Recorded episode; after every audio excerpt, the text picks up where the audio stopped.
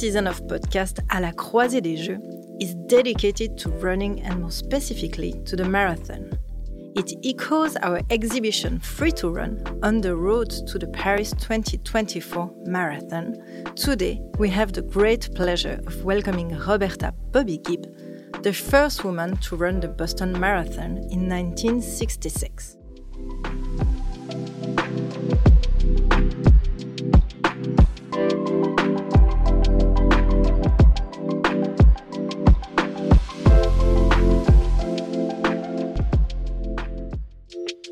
Croisée des jeux, the series that brings together sport and culture, exploring the influence of the Olympic Games on you, on us, on our imagination, and in the society. Produced by the Olympic Museum in Lausanne. My name is Véronique Lugrin.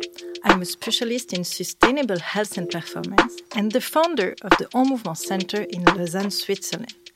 With our guest Bobbi Gibb, we will speak about running, liberty, art, and gender equality.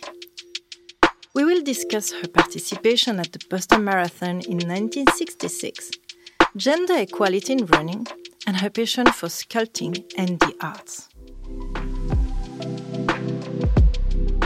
Hi, Bobbi. Welcome to the podcast À la croisée des jeux. It's a great pleasure to be speaking with you today.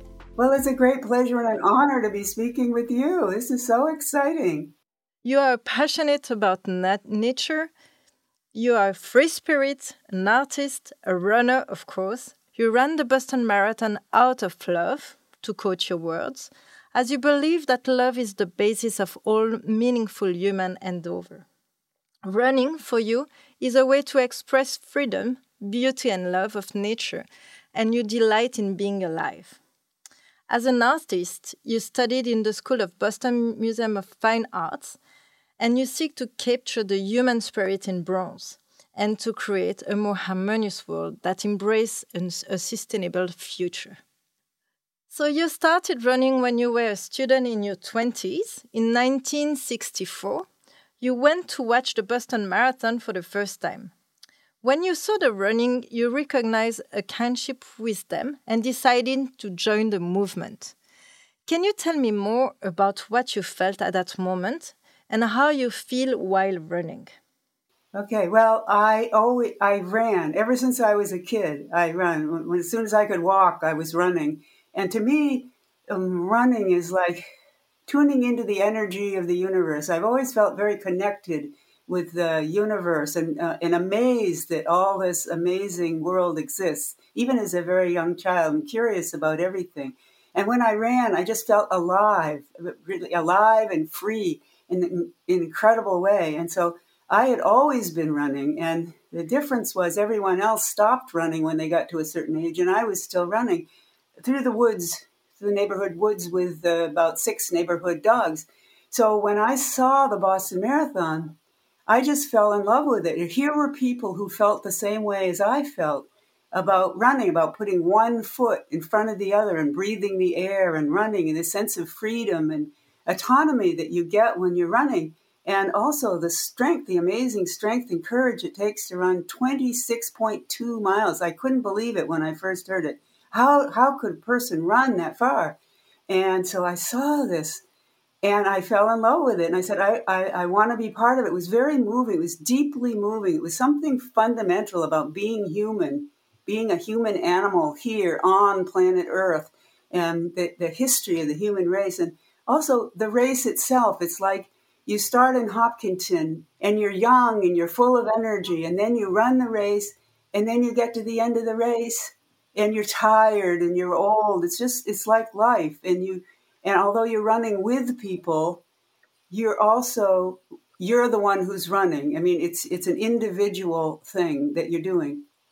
And you get to the end and you're tired and ah, it's over. It's sort of like birth and then life and then death. It, to me, it was just a very profound, profoundly moving thing to be part of this. And even now, when I watch the marathon, I feel moved by every individual has his or her own story to tell, her own life that's being lived, and so forth. Even though we're all living together, we each have our own lives, our own stories. And So I just I fell in love with it, and I had no idea how to train. I had no coach. I'd never heard of the Amateur Athletic Union. I'd never heard of the Boston Marathon. If I had been part of the sports world, I would have been told women cannot run long distance. The longest a woman can run is a mile and a half. I was outside that whole world of sports. No one ran in those days, not even men. Yeah, and you you actually said huh, that's exactly what you said that it was not recognized for women to be able to run more than, than a short distance, and that's why you you start to train alone with no coach, as you say, and no encouragement or no role model as women. Yes. Um, so I, am interesting because when I read a, um, a sentence of, yourself that you said that you were feeling something connection with the ancient human potential, and that's why when you train with the dog, that and wor- and when you started to run against the wor- the horses as well, uh, that's where you start to go further and further. Could you be able to to tell us that in that moment when you discovered running, was it for you a goal to to run the the Boston Marathon? It was 64, 1964. My dad and I went out, and at that moment, it was an inner decision. It was totally irrational. It was against all social norms for for a woman even to be running, and for a woman to try to run the marathon was unheard of. And so, I just started running. And as I said, I had no coach, and I didn't know how to train. There were no books on running. There was no running movement. There wasn't even a women's movement yet. A second wave of the women's movement hadn't even begun. And so I just said, well, I guess I'm just going to try to run further and further distances. And so my boyfriend at the time would take me on his motorcycle and we me- measure off miles two miles, four miles, eight miles, uh, and so forth. And then he'd drop me off and I'd run home from wherever I was. And uh, people would look at me as though I were really strange running along. What is this woman doing? And say, you know, some people would, you know, they'd go, they the guys would whistle, you know, you know, and they, and grown women would kind of you know look strange. What is this strange creature running along? And um, then I get home, and he'd he'd be he'd be watching the game on TV, and uh, you know he'd say, "What took you so long?" And uh, I'd bop him out over the head with a pillow, you know, and then he. So that's how I started training, and then. So that was not in in in the will to attempt the marathon you just wanted to see how fast or not fast but how far you will go or was it in the objective to go to the marathon no i had set that goal in my mind and in fact that was really the first time i think i had i had set a goal to, to achieve something that I wanted to do. It wasn't just you have to do homework, you have to do what your parents say, you have to get a job, whatever. This was something I that was came from inside me. Is I love this race. I'm going to be part of it. I don't understand why. It was like falling in love. It was totally irrational.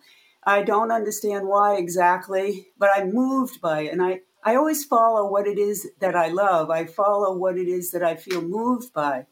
And so I started training with that goal. I was working up, I was working up gradually to that goal. And I didn't know if I could do it. I, I thought maybe my heart will give out, maybe my legs will give up. I didn't know if I could do it. So I, I was kind of careful about it. I didn't push myself too hard. And I know I'd, and so I worked up gradually towards this goal. It was definitely, I had that goal. Beautiful.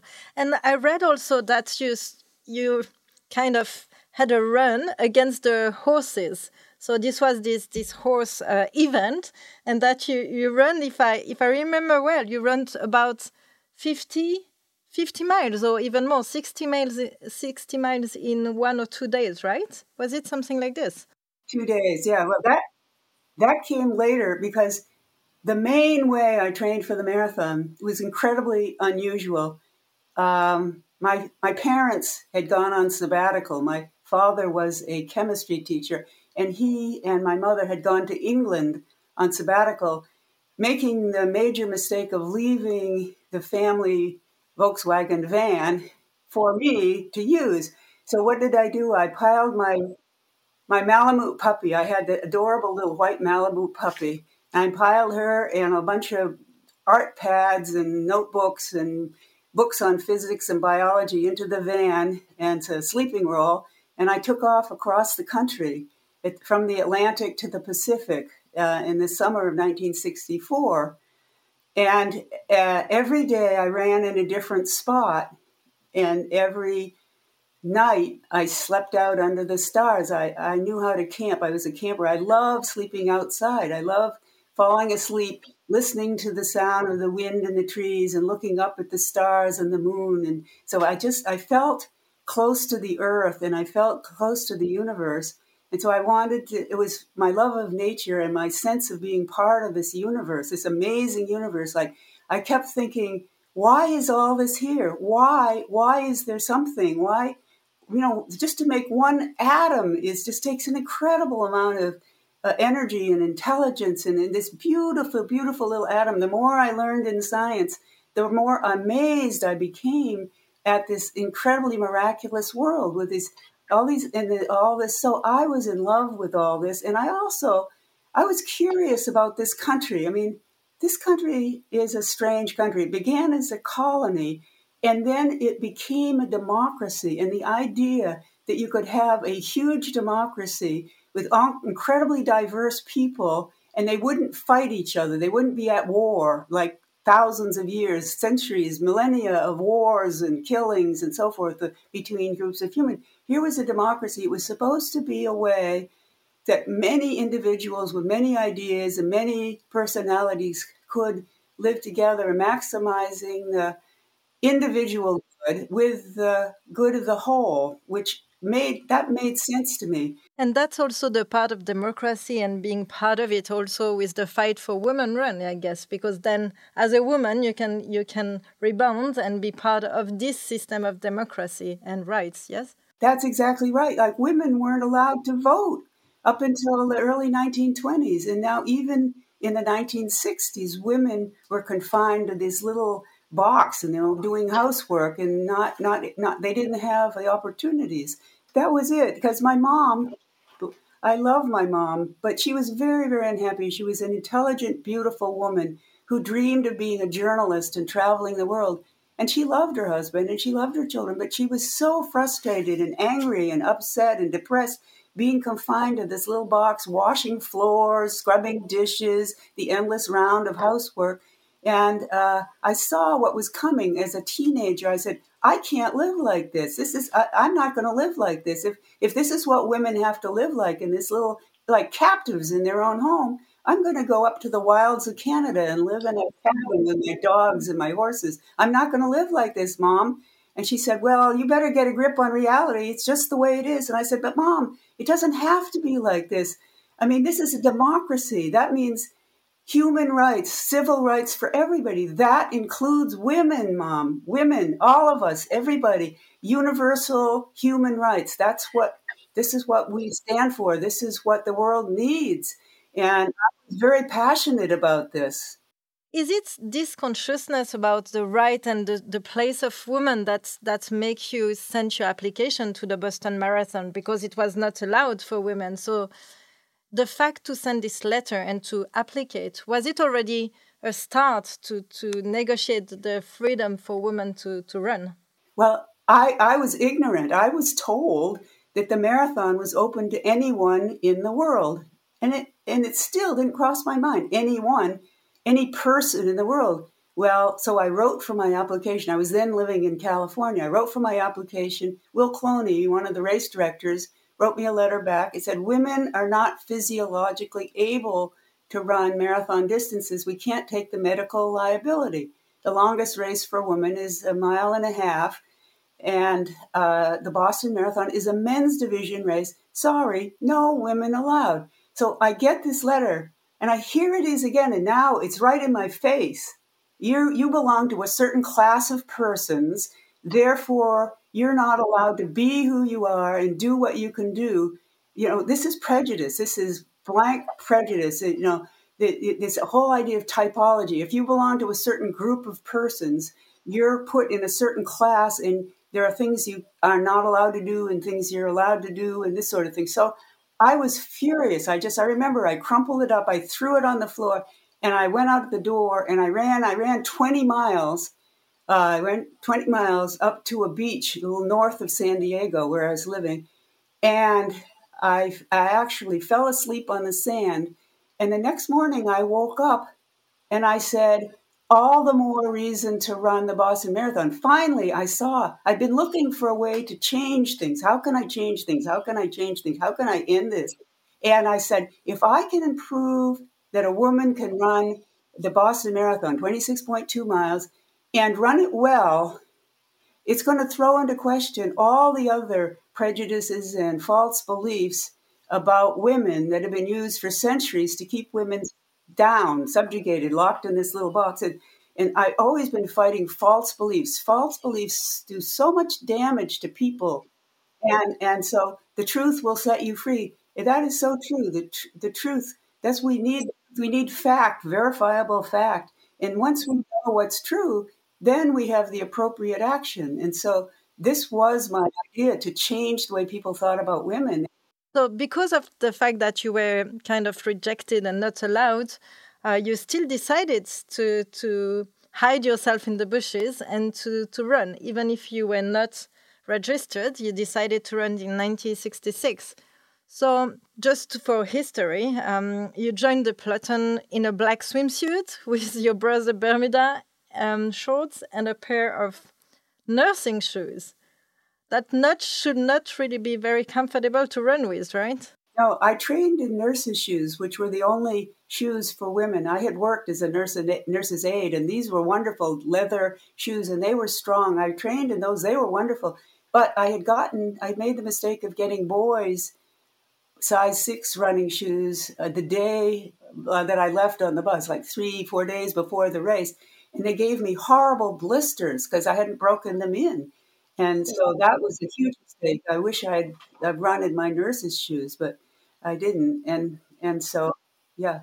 For me, it, it's really impressive because you finish in three hours, 21 minutes, even with blisters at the age of 23, and a rank of 126 out of 450 male runners. So that's really amazing. But can you tell me, Bobbi, when when you were running, um, were you aware of the importance and the, the impact that you will be or in the world, or at least in the feminine world of runner? Were you conscious about that? Yeah, I, I, uh, the man quickly realized I was a woman. I had a blue hooded sweatshirt pulled up because I knew I didn't know what I was getting into. I thought I might be arrested. I, I knew if they knew they saw me, they'd try to stop me from running. And I, I knew it was very important for me to make that run. And I didn't know how the men runners were going to react. And so I jumped into the middle of the pack at, at the beginning, right there. And um, the men very quickly, studying my anatomy from the rear, realized I was a woman. And I smiled, and I turned around and they say, Is that a girl? Is that a girl? Wow, it's a girl. And they were very positive. That I want people to understand the men were very positive and they were very accepting and wow it's a girl i wish my wife would run i wish my girlfriend would run this sort of thing and then i said i want to take off this sweatshirt because i'm getting really hot it was a hot day and i was afraid they'll throw me out if they see i'm a woman and they said we won't let them throw you out it's a free road and so they were very protective very positive and we talked as as we ran along together it's just just amazing. I want people to know that men were the men were very supportive. I was trying to end I was trying to end this stupid war between the sexes. And because men were locked in little boxes too. They were supposed to be strong and the breadwinners and not show their emotions and you know they had very little to do with their their babies and their children and so forth in those days. And so they had their little box. They were locked into. And again, it's it's the problem that you get into when you have these stereotypes of how you're supposed to be. You're supposed to be thin and beautiful and sort of helpless and stupid if you're a woman, and you're supposed to be strong and masculine, very rational if you're a man. Well, what if a man wants to knit doilies? I don't think he's any less of a man. And if a woman wants to drive a truck, she's not any less of a woman. I mean, why why do we fit each other and in in in ourselves into these ridiculous stereotypes. So I was trying to break that down. Like, you're all individuals. This is what democracy is about. That you're an individual and you have certain, you are different from every other individual in, in the world, and you have certain talents and abilities and loves and so forth. That that you you have a right as as as a possessor of basic human rights. You have a right to develop uh, those uh, talents and abilities. That's what I think, and that's what I was working for. And how the public reacted? The public was amazing. The men were clapping and going, "At a go, girlie!" The policemen were so friendly that I thought, "Oh God, I'm going to be arrested." And they say, "Hey, slow down so we can catch you, sweetheart," and this kind of thing. And the women were jumping up and down. When I got to Wellesley, that was a women's college about halfway, and the women they knew I was coming because I was, by the way, on a sub three hour pace for most of the race. And they knew I was coming because it was being broadcast on the on the local radio station. So they were looking for me.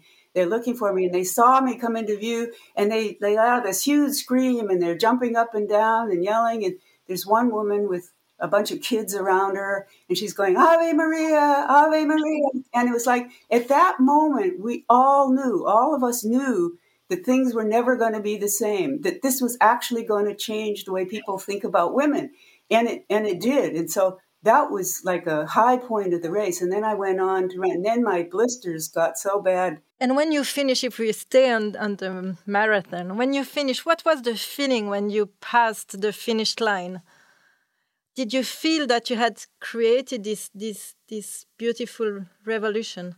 There were two feelings. One, it was not one of my better runs because the last maybe three or four miles, my pace had dropped way off. I was I was literally tiptoeing along, excruciating pain at every step, and I you know I I felt in a one sense like a failure because here I was on this sub three hour pace for the whole thing, and it and then it just it just spun out. I mean, it took me as long to run the last three miles as it had the preceding eight or ten miles. So uh, then on the other hand, I felt this sort of sense of elation, like this was the this was the fruition of the goal I had set two years before, and I had worked step by step every single day and taken this amazing trip across the country. And now I was finishing the Boston Marathon, and I had been part of this one, this amazing thing, and the men had been supportive. And now I get to the finish, and the press and I'd never met anyone from the press. I was so intrigued, like, wow, I was as interested in them as they were in me. You're part of the press. Wow, you actually write for a newspaper? Oh, that's really important. And so they, and then the governor of Massachusetts actually came down and shook my hand. And the next day it was front page headlines. And I knew that I knew that that this was what I want to do. The word went out around the world. In fact, I have the so that's the moment where you decided also that you will be part of to be a bit more kind of famous and to, to draw other women to be able and to influence other women to be able to run. Well, this was the thing. Uh, sometimes a social movement in, uh, starts with one person or two people. Like, uh, you know, like, say, take abolition. Like, slavery had been going on for a thousand years. And one day somebody looked at a slave market and said, This is wrong. This is wrong, and I'm going to do something about it. And then that and then that spread to then there were, there were 20 people who said, you know what, this is wrong, this is wrong, this is wrong. And then finally there were there was a critical mass of people who say, this is the truth, this is what's true, this is what's true, this is the way society should be.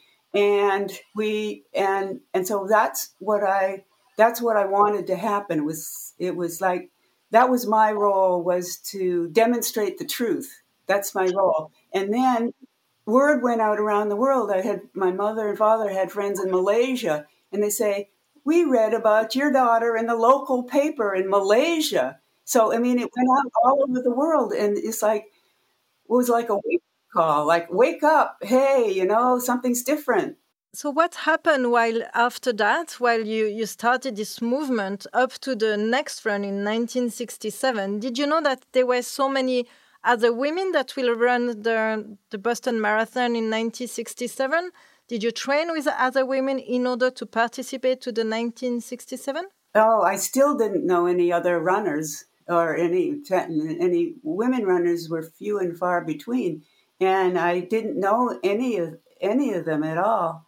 And I got back to the '67 race, and that time everyone knew I was coming. The press was there at the starting line in Hopkinton. I had flown back. My parents were so proud of me; they drove me to the start, and uh, the press was interviewing me. And that that year, 1967, I started in the open, completely undisguised. I was wearing a paisley top. I was looking very feminine with um, leggings, kind of tights, and and I started right there with the men at at the beginning, right on the starting line.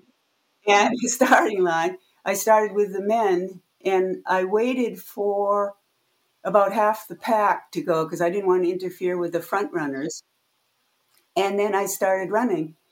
And um, I didn't realize there was one other woman in the race that year. I didn't know. She was about an hour behind me. Again, was the winner of that that that year of that race. And I didn't know until I got home and read in the paper, and there was a picture of me running, and there was a picture of this brawl going on in the street. And these men, the race officials, were trying to remove her illegal number. She had gotten an illegal number. Well, it was a men's division race, which of course women aren't qualified for anymore. And a man isn't qualified to run in a women's division race. So that's like a fundamental rule of sports. Yeah, so that's the difference between uh, Kathrine Switzer and yourself. That she wanted registered and you were not registered. But she didn't register. They they totally they uh, they uh, deregistered her because the problem is if if there's an unqualified runner in a race, that race can can lose its accreditation. And so, of course, the race officials were furious because th- this woman was threatening the very accreditation of the race. She may not have known that, she may not have realized that, but that, that would have been the effect. So they they completely negated that number and said, in fact, I think they they threw her out of the AAU, um, and and so it was she was not an official runner. She wasn't truly registered because she couldn't register in a men's division. And and so that's why you got back the 30 years later in 2006 you finally were re recognized uh, from the Boston Athletic Association as the winner of the women marathon category in 1966, 1967, and 1968. Was it important for you to be to get this credit back of and be awarded of, about the, the, the participation as, as the first woman and the winner?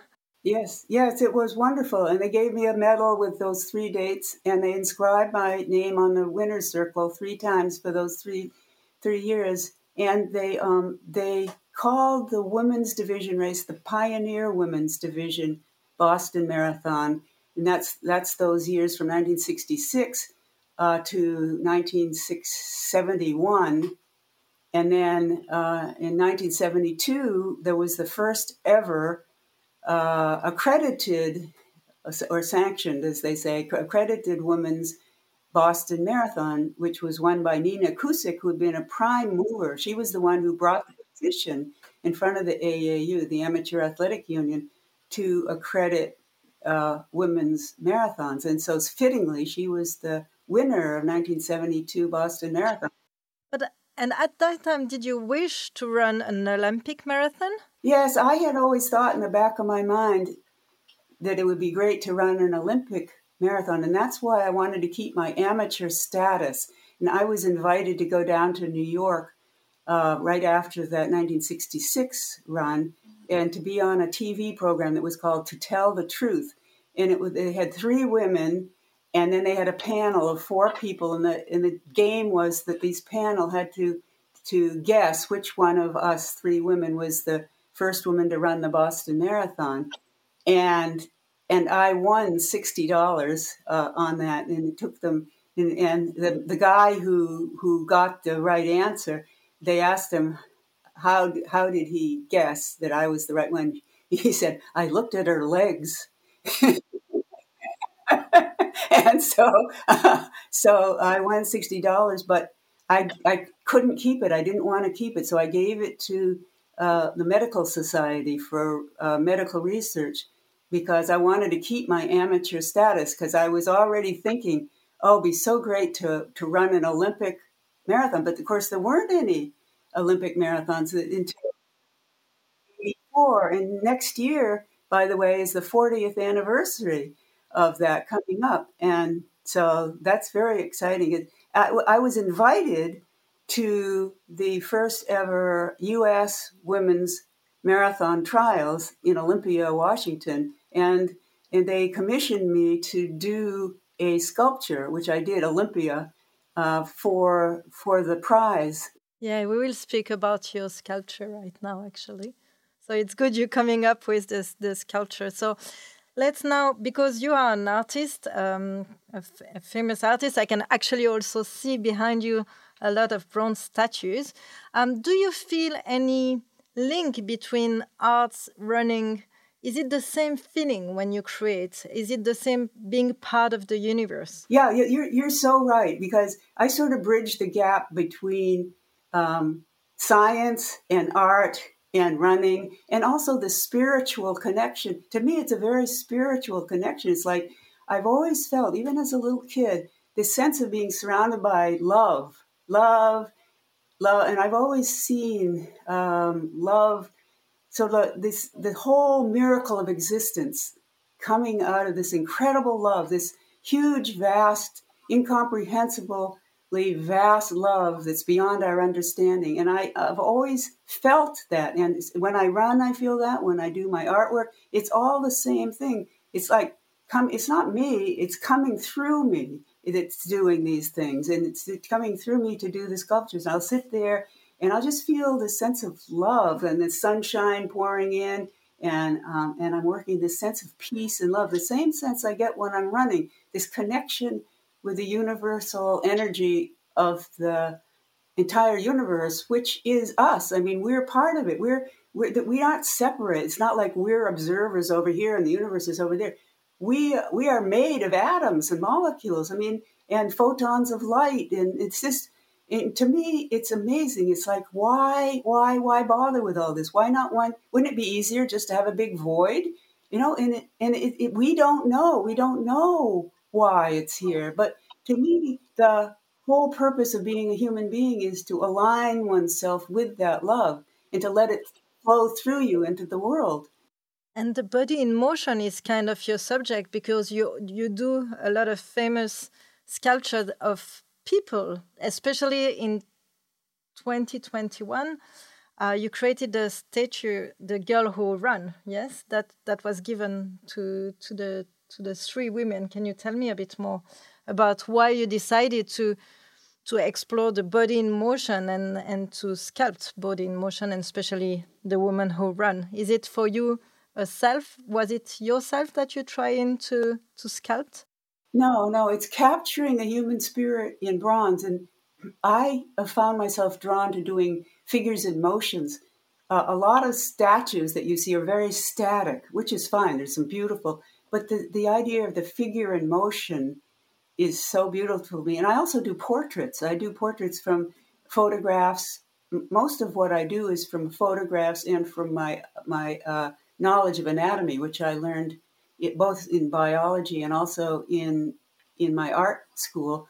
And so I love the human face, for example, the human spirit. I mean, to me, human. I mean, human beings are the spirit of the universe, becoming becoming itself as human beings. I mean, we're, we're so much part of it. We have so much potential as human beings.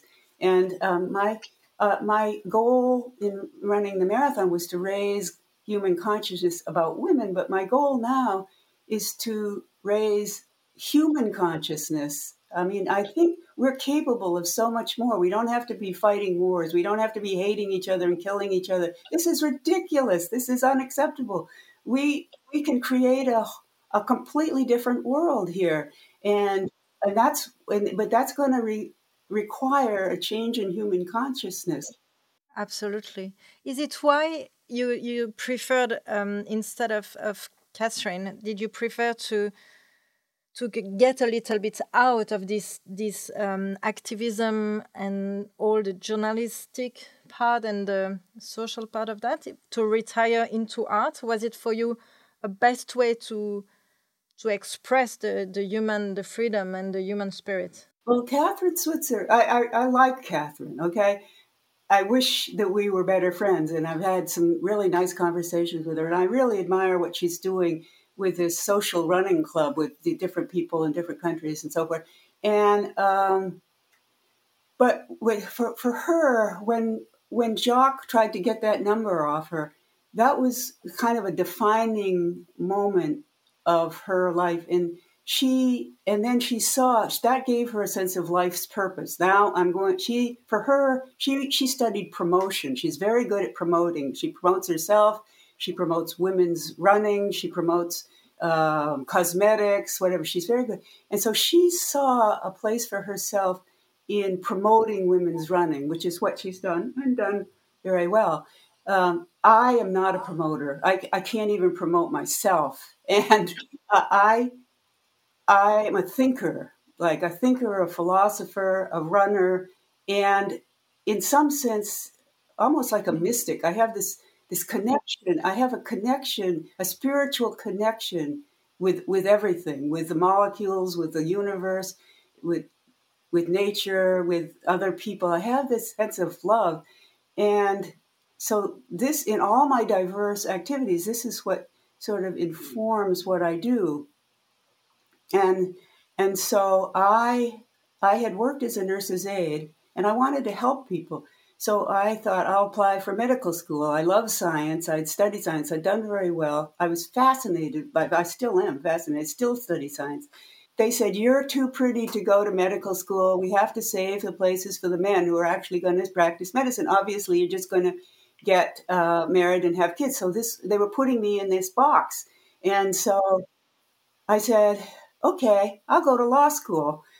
And so I what I did was I worked in I love neuroscience. I'm so fascinated. The human brain, the human mind, how are we conscious? I mean, how is it that we can have these beautiful colored images in our minds? How can we think? How how can you think I'm going to move my arm and then your arm moves? This is miraculous to me. This is incredible. So I was studying neuroscience and I worked at MIT with Jerry Lettvin, who is one of the leading neuroscientists of the time. I love Jerry Lettvin. So I worked for many, many years with Jerry Lettvin. And at night, I went to law school, night law school. And then I practiced law for 18 years. And I thought, well, I'll do environmental law, I'll do um, civil rights law, this sort of thing. And what, what actually came to me as clients was mostly intellectual property. So I did intellectual property law because I had this background in science. And um, that was great for 18 years. And then I said, you know what? I, I, I want to get back to my art. So, so I did it. And that goes, this value goes also to, to the Olympism, huh? to, to fight for peace, to friendship, and everything that you connect through sport. So, in fact, you, you absolutely you link the culture, the arts, and the sport and the education. So, I think it's a beautiful way to represent the value also about Olympism. That's right. When I when I see what the Olympic, the whole Olympic, no, the whole Olymp, the whole concept of the Olympics. I know from Olympia, Greece, um, in, in a way, a, a, reference to Mount Olympus, the home of the gods. And those, it's so much this comes from Greece. The marathon was in Greece, and the Greece as a, a, a democracy. And yes, granted, it was an imperfect democracy and so forth, but at least it was the beginning of Western Western rethinking, Western thought. Yeah, and I think that's where you, you said and you quote once about the ancient spirit of being human. And I think that's exactly what you represent, and that can be seen also into your sculpture. And I have a question, Bobbi. Are you still running? Yes, yes, yes, yes, yes. I run, of course. I run. I try to run every day, and if I can't get out, I run. I have a little trampoline I run on. But and what do you think about because many people they do fear about the run as being damageable for the body but when we see you we see other people running so far they have this amazing smartness and the bright view and and physical so this sparkle that that brings your life. So what do you think about running and aging? Uh, running and aging. I think running helps to delay the aging process. Absolutely. It helps to uh, delay any kind of neurogen neurodegenerative disease. I could see that in Alzheimer's, for example. And I, I, studied, I worked, I worked recently, actually, fairly recently, I worked in a lab for about 10 years working on uh, a cure. We were finding a cure to ALS, amyotrophic lateral sclerosis, Lou Gehrig's disease. One of my best friends came down with that. And I ran the marathon in 2001 to raise money for his lab. And afterwards, I started talking with him. And he told me about this horrible disease. I could see it. I mean, it gradually, your, the cells in your motor cortex die off and you, you become unable to move gradually your whole body. And it was horrible. I said, oh no, nobody should have to die like this. And so I went to work for that lab. I wrote a 40 page paper for them. I read textbooks, I read articles, I did everything I could. And and we did find we have found uh, something that stops that disease. This is incredible. We have uh, we have someone that's on this uh, trial, and he's he's taking this the shots that that, uh, that have now delayed the disease. Not only delayed but reversed it. So I feel a huge sense of satisfaction there that and I think it's always great to be able to prove what you feel. And what I listen is that you are you also invest your, yourself in science to try to to prove what your body feels and, and the natural that it gives you and, and the qualities. So I, I found it's amazing. So I think, as you mentioned before, um, this year, the 30th years of the, the Olympic marathon in Paris, we will have the marathon for everyone. So will, will you be part of this marathon? I would love that. Well, not I'm not going to run because I'm not trained up. I mean, I keep a certain level, but I'm not. Don't training up takes a huge amount of time and effort, and I have so many other obligations now. I just I don't I, I haven't taken I, I should say I haven't taken the time to set aside that kind of time. Someday maybe I will. Maybe but right now I'm really up to my ears and so many other. Things. But I would love to come to to Paris. So I will say merci beaucoup, Bobbi Gibbs, because we are we are getting to the end of this podcast. So it was really uh, fascinating to be able to to share this moment with you, Bobbi Gibb, um, and this beautiful discussion.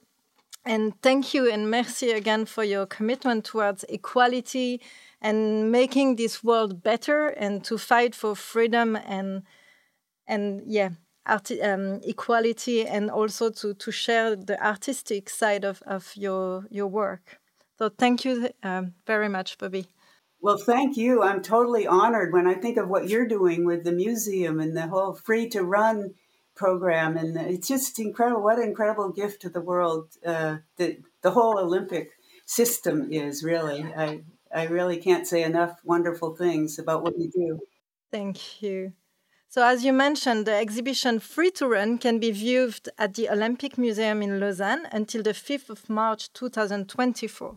And you will also find online on the Google Art and Culture platform interactive stories with original images and video on female marathoners who have conquered long distance races and the marathon. The link is in the description of this podcast. If you enjoy this episode, please let us know by commenting or rating in it on your favorite listening network. So thank you, Bobbi, very much. Have a beautiful day. Thank you, and you have a beautiful day too. Yeah, really, really love meeting you guys.